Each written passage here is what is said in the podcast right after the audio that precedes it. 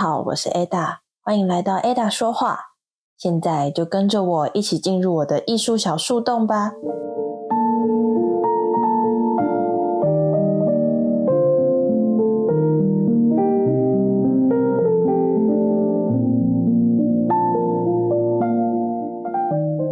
Hello，虽然本节目的听友还不是很多，但是我觉得有需要讲一下。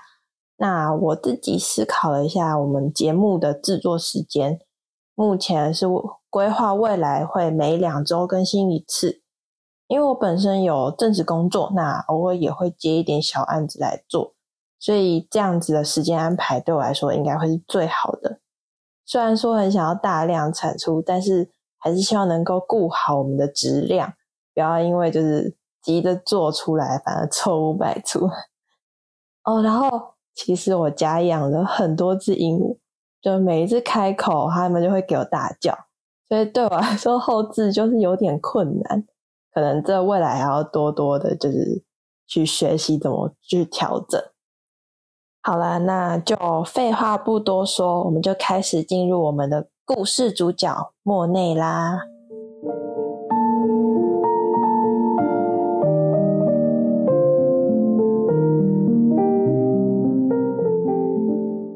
在上一集的故事中，我们提到莫内因为家里经济的困顿，又遇到了卡米尔产下了他的大儿子。那走投无路的他，最后选择了跳河自杀。自杀并没有成功，反而让莫内更加仔细的去思索，该如何带给家人更好的未来。在莫内最艰困又孤立无援的时候。他身边的朋友们总是会用自己的方式为莫内分担，例如偶尔跟他互相通信，听莫内抱怨经济的困窘、工作上的失利。其中，巴奇耶更是当时莫内最大的守护星。巴奇耶和莫内是在画室中认识的，那当时他们因为志同道合，所以走得非常的近。当莫内因为欠债被债主处处刁难。甚至还有好几幅画，因为债主了报了警，而被拿去充公时，巴奇耶为了接济他，用两千五百法郎的高价买下了上一集提到的《花园中的女人》一画。咦，为什么巴奇耶有办法如此阔绰的出手相挺莫内？是因为他比其他人在画作上更被认可，更有知名度吗？其实巴西耶出身富裕，他爸爸也不像莫内爸爸一样阻挠他画画，只提出如果要画画可以，但同时也要学习医学。这样的条件，巴奇耶自然就答应了。有了富爸爸的支持，巴奇耶过得比同期的画家朋友们都还要好的许多。他住在宽敞挑高的公寓。有自己的画室、起居室可以创作。莫内还没和卡米尔同居前，已跟巴奇耶当过一阵子的室友。巴奇耶表面上说是要分担房租，但实际上却是希望能为朋友们减少经济压力。他常常跟莫内买画，让莫内可以借此来抵租金。像他们其他的朋友毕沙罗、雷诺瓦也常常来串门子。偶尔大家会在这边一起作画，画累了就打地铺休息。真要说的话，巴奇耶就像是印象派还没萌芽前滋润着这些种子的雨水。自杀未遂的莫内，在之后更加放飞了自我。他不打算迎合那些沙龙，反而花了更多的时间在户外写生。在莫内的朋友圈中。雷诺瓦最受他感染，他们两个成天东奔西跑，到处写生。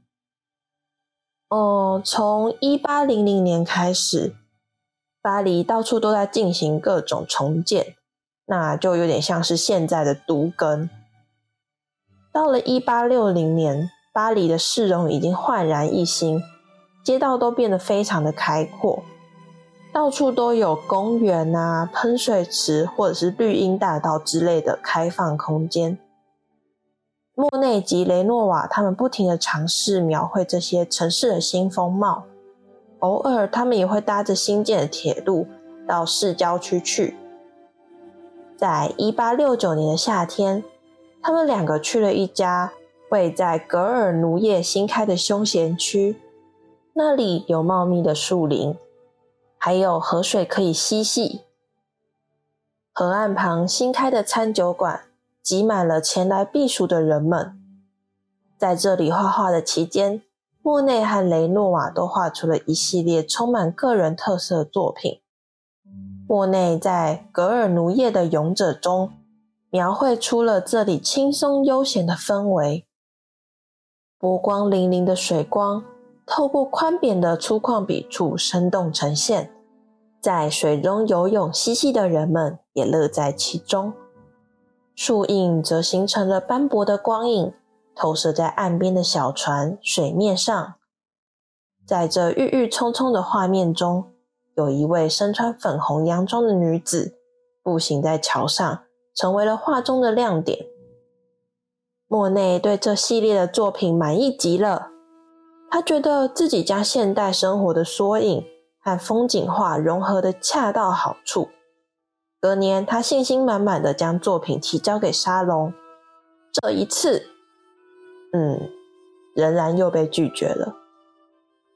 意，这里插播一下，如果在 podcast 中有提到画作，那如果对画作比较没什么概念或没办法想象的话，都可以到我们的 IG 账号，我都会把画放在 IG 账号里面，搭配着阅读的话会更有感觉哦。这次作品的失利虽然依旧令人沮丧。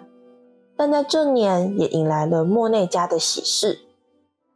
一八七零年的六月，卡密尔和莫内终于在大儿子让出生三年后完婚了。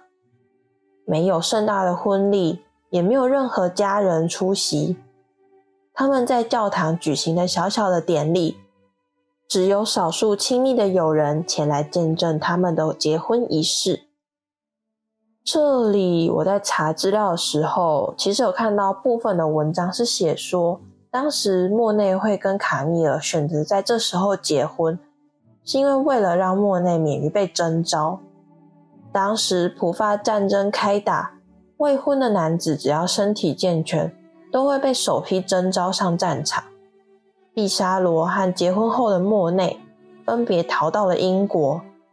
本来就贫困的雷诺瓦只是被征召入伍，而刚刚前面提到的有钱贵公子巴奇耶，则是满怀着爱国心，自愿从军去了。这边就简单的提一下普法战争。普法战争它并没有持续很久，但对当时法国巴黎的居民们就是影响的非常大。一八七零年的七月，法国皇帝拿破仑三世向普鲁士宣战，但因为法国的战力实在与普鲁士过于悬殊，才开战不到一年，大军节节败退，巴黎还遭到入侵，被普鲁士军队围困之下，只得投降。一八七一年初，普鲁士撤军。原以为法国的动荡会就此减轻，没想到这时有一群自称巴黎公社的团体，趁着普鲁士军队离开巴黎的权力真空期，起义反对接管政权的新政府。这群巴黎公社的成员大多是工人阶级，他们群起反叛，却遭到新政府的暴力镇压。当时巴黎的艺术圈面对这一连串的大事件，看法相当分歧。有的被征召入伍，有的则是支持巴黎公社，有的则像莫内一样选择更务实的路，逃出巴黎。莫内将一家人安顿在伦敦皮卡迪利圆环附近的一间小公寓。到了伦敦后，他们的生活仍然拮据。而且几乎不会说英文，夫妇俩都为此感到心力交瘁。但即使如此，莫内一到伦敦便开始继续作画。他喜欢在泰晤士河沿岸作画，也会在公园中捕捉光影。持续的创作让他可以暂时远离现实的困窘。来到英国的几个月后，他在伦敦遇见了同样流亡到这边的毕沙罗，他们两个相约到国家美术馆看展。美术馆中展出约翰·康斯特伯以及透纳的写生风景，这吸引了两位来自异乡的画家。只要更加仔细的观察自然的景色，掌握光线对风景画的影响，这样的作品在英国也是很有机会的啊！他们俩摩拳擦掌，并都在皇家学院的年度夏季展览中提出了申请。不过换了个地方，状况并没有跟着改变。没错，到了英国，他们还是被拒绝了。或许是提供贝亚看不下去了吧。这时候给他们来了一个时来运转的机会。他们的作品虽然遭到皇家学院拒绝，却被一位同样来自法国的画商保罗·杜朗·鲁埃尔注意到了。以他的名字后面，我们就简称他叫杜朗好了，不然一长串的我已经吃螺丝好几次了。千里马常有，但伯乐不常有。杜朗出生在画商世家，从小杜朗就跟着爸爸转啊转的，在耳濡目染之下，也跟着接触到了大量的艺术品。他在茫茫的画海中。莫名钟爱巴比松画派的风景画作品，这也是他为何一看到莫内的画就被深深吸引住的原因之一。那我们这边简略的介绍一下巴比松。巴比松画派是一八三零到一八四零年兴起的乡村风景画派。因为这个画派中主要的画家都住在巴黎近郊枫丹白露森林附近的巴比松村，因此这些画家在后来就被称作巴比松画派。他们主要是在刻画农村的光景，并追求自然的面相，嗯，也是户外写生的先驱者哦。在第一集中提到莫内的老师布丹。他的老师米勒就是巴比松画派的其中一位代表人物。那如果还没听过第一集的听友们，也可以回去听听看哦。杜朗认识了莫内和毕沙罗后，便立刻和他们成为了朋友。他们会一起到餐厅吃饭聚餐，也会一起到歌剧院观赏歌剧。杜朗发现这些年轻人理念和自己非常合得来。他喜欢他们对于光与影的绘画方式，也喜欢他们对风景画的坚持。杜朗相信他们的思想和创作在未来一定会很有价值的。凭着这股信念，他成为莫内画作的第一位正式购买家。首先，他将莫内在皇家学院展出的泰晤士河与国会大厦买了下来。这里还只是一个开始哦。在未来，杜朗将会成为莫内及印象派中不可或缺的角色。随着巴黎内战逐渐平息，原本莫内打算只要局势一稳定，就要带着一家人回去巴黎。但他在英国认识的艺术家朋友听到他要离开英国，立刻劝他不要这么快回去。既然都出国了，我很建议你去荷兰走走，那里的景致真是一绝的啊！听到风景很美，莫内立刻改变心意，决定前往荷兰。当时要从伦敦到荷兰，没有像现在这么容易，搭个飞机一下子就到，需要转换非常多趟的长途船班才会抵达。本来就爱水、是水性又佳的莫内。在船上开心的不停画画，但可怜的卡米尔却因为晕船吐得七荤八素的。啊！如果我是卡米尔，我应该会想掐死那位朋友吧。莫内在荷兰一待就待了三个月，在荷兰的这段期间，比起当初在伦敦时那令人窒息的心情，实在好得多了。莫内的手感超好。在这三个月就画了二十四幅风景画，加上一张人物肖像画，在这里，除了美丽的风景外，最让他惊喜的是，这里的商店居然会用一种独特风格的印刷画来包装他们的商品耶！他以前从来没有见过这样特别的作品。莫内在荷兰见到的印刷画，就是当时远从日本漂洋过海而来的浮世绘。那荷兰这个地方，因为本身贸易就非常的兴盛，所以当时的商店就已经有许多来自东洋的舶来品。日本浮世绘迷人的异国风情，让莫内非常沉醉其中。他喜欢到连店员都从库存里拿了一叠印刷画，让他带回家。从那之后，莫内便开始收藏日本的浮世绘。诶，其实这个情况。好像在我身上也发生过，就像小时候有一次，爸妈带我们去那个日本东京迪士尼，一到迪士尼我就看到，哇，也太美了吧！各种就是卡通人物的包装啊什么的都好精致哦，然后也是疯狂的，就是跟爸爸说，我要买这个，我要买那个，然后回家了之后就有一阵子就非常沉迷收藏那些迪士尼的周边。这一趟荷兰行，让莫内直接被浮世绘吸粉，成为一位货真价实的哈日族。哦天啊，讲哈日族感觉好老哦，但我实在想不到什么比这更适合的词。他开始在画作中尝试加入日本元素，叫卡米尔穿上和服，租了个场地，画了一幅穿着和服的日本女人。画中的卡米尔身穿艳红的日式和服，手上摇着一把折扇，效仿浮世绘中艺妓的姿态，侧着身转过头看向前方，勾起一抹妩媚的微笑。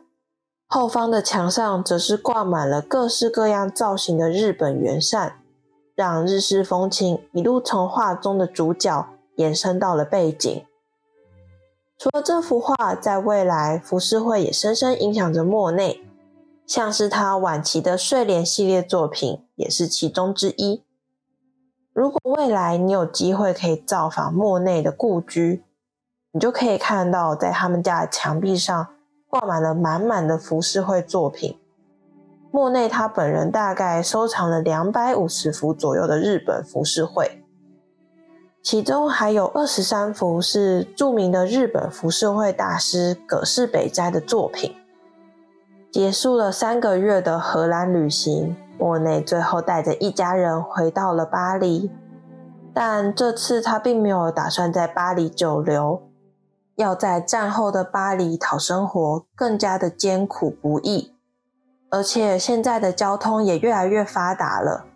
于是，莫内决定听从朋友马内的建议，在一八七一年十二月搬出巴黎，举家搬迁到雅加杜。雅加杜是一个紧邻塞纳河的乡下小镇，虽然是乡下地区，但交通非常的便利，距离巴黎也很近，大概只有十二公里左右，那搭个火车就能立刻到达巴黎。雅加杜是一个风景如画的地方，到处都有河水、船只、桥梁，这些都让莫内心动不已。莫内为自己买了艘船，并加装了可以遮风挡雨的客舱。在这艘船上，莫内可以摆放自己的各种画具，不论晴天雨天，都可以沿着河水探索雅加杜的周边。后来，莫内的许多朋友，他们也搬到了雅加杜。对莫内来说，在这里他才首次有了安定的家庭生活。这段期间，莫内的作品非常的多，那大部分的作品都是在画他的家庭生活。在这些画作里，阳光总是非常的灿烂。或许这就是莫内当时的心境吧。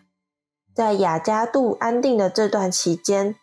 莫内因为有机会可以跟周遭的朋友们一起讨论，所以尝试出了非常多不同的风格以及笔触。日后这些都成为了印象派的根基。今天的节目就先到这边告一段落，喜欢我的节目的话，欢迎订阅我的频道，也可以追踪我的 IG 账号 Ada 底线 Speak 底线 Art，里面会分享节目中提到的相关照片，也有一些我自己脑补的小插画。如果有任何建议的话，也可以用 Apple Podcast 的五星好评留言给我。那今天就先这样喽，我们下次见。